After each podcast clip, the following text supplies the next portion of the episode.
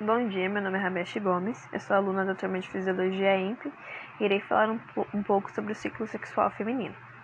Bom, os ciclos ovariano e uterino, eles estão sob controle primário de vários hormônios, por exemplo, o GNRH do hipotálamo, FSH e LH da adenohipófise, além do estrogênio, progesterona, inibida e AMH do, do ovário.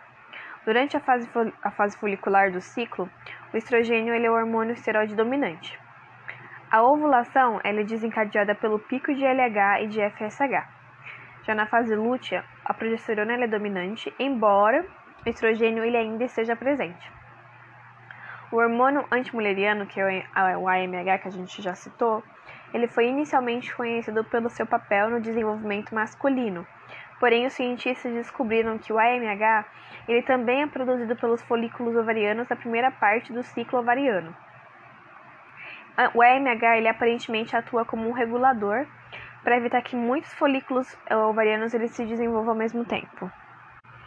Falando um pouco sobre a anidação, ela nada mais é do que a fixação do óvulo fecundado no útero. E após a fecundação do óvulo na sombra de Falópio, a gente vai ter uma movimentação desse óvulo até chegar ao endométrio. Uh, durante a gestação, parte da camada externa das células de blastócitos que é o embrião em desenvolvimento que chega ao útero, ele vai dar origem ao córeo, que é uma membrana extraembrionária que envolverá o embrião e dará origem à placenta. A placenta, ela secreta diversos hormônios que previnem a menstruação durante a gestação, incluindo a gonadotrofina, a gonadotrofina coriônica humana, o hormônio lactogênio placentário humano, o estrogênio e a progesterona. O recém-nascido ele vai perder a nutrição materna fornecida pela placenta e vai precisar contar com uma fonte externa de alimento, que é o leite materno.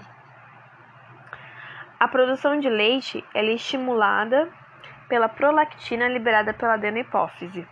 As proteínas do colostro e no leite, as, desculpa, as proteínas que contidas no colostro e no leite, elas incluem imunoglobinas maternas, secretadas nos ductos e absorvidas pelo epitélio intestinal do bebê. Esse processo ele vai transferir parte da imunidade da mãe para o bebê durante as suas primeiras semanas de vida. A gestação ela não é necessária para lactação, é, porque quando mulheres elas adotam crianças em fase de lactação, muitas delas conseguem amamentar, amamentar com sucesso, mesmo não tendo passado pela gestação.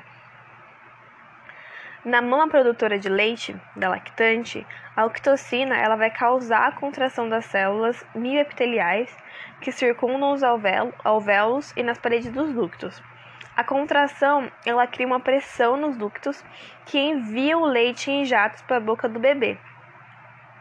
embora a liberação da prolactina ela necessite do estímulo mecânico da sucção, a liberação da ocitoc de ocitocina ela pode ser estimulada por vários estímulos cerebra cerebrais, incluindo pensar na criança.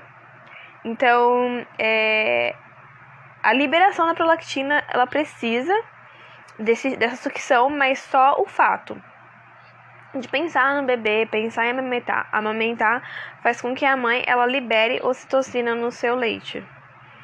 É, muitas mães que estão amamentando, ela tem liberação inapropriada de leite desencadeada pelo choro de alguma criança. Então, ela pode estar em um ambiente aleatório, longe do filho, e ela acaba tendo vazamento de leite por ouvir o choro de uma criança. Então, é um estímulo que não acaba não sendo voluntário. E voltando um pouco no assunto das mães adotivas que conseguem amamentar, é... a forma é isso, isso é necessário, é, isso é feito através de uma técnica que consiste em oferecer leite artificial ou materno, que é doado, ao mesmo tempo que o bebê ele suga o peito, lançando mão de um catéter que é acoplado externamente ao seio. A sonda ela vai conduzir o líquido armazenado em um recipiente até a boca da criança por conta da sucção. E a forma de amamentar ela ainda é capaz de estimular o organismo da mulher a fabricar leite depois de um tempo, pois quanto mais o bebê suga o peito, mais líquido é produzido. Então, a secreção do hormônio prolactina, como a gente já falou, ela é estimulada pela sucção e a descida do leite ela vai ocorrer depois, graças à produção da ocitocina. Então, primeiro você usa a técnica do catéter para promover a sucção e com o tempo o corpo da mulher mesmo vai se adaptando e com essa sucção do bebê, essa sucção constante, é, o organismo da mulher acaba produzindo o leite o leite materno para aquela criança, mesmo que a mulher ela não tenha passado pela gestação. Além disso, tem alguns médicos que dizem que além do estímulo da sucção do bebê, é, é importante e é um acréscimo que as mulheres, que essas mães, elas tomem medicação homeopática à base de alfafa, que vai estimular a secreção de prolactina. Então, assim, logo no início do processo, o corpo ele já vai produzir leite e não vai precisar, a mulher não vai precisar esperar que o que o que a sucção ela, ela faça esse trabalho de, de produção de leite. E o mais interessante é que a indução à lactação ela não é um privilégio somente para as mães adotivas.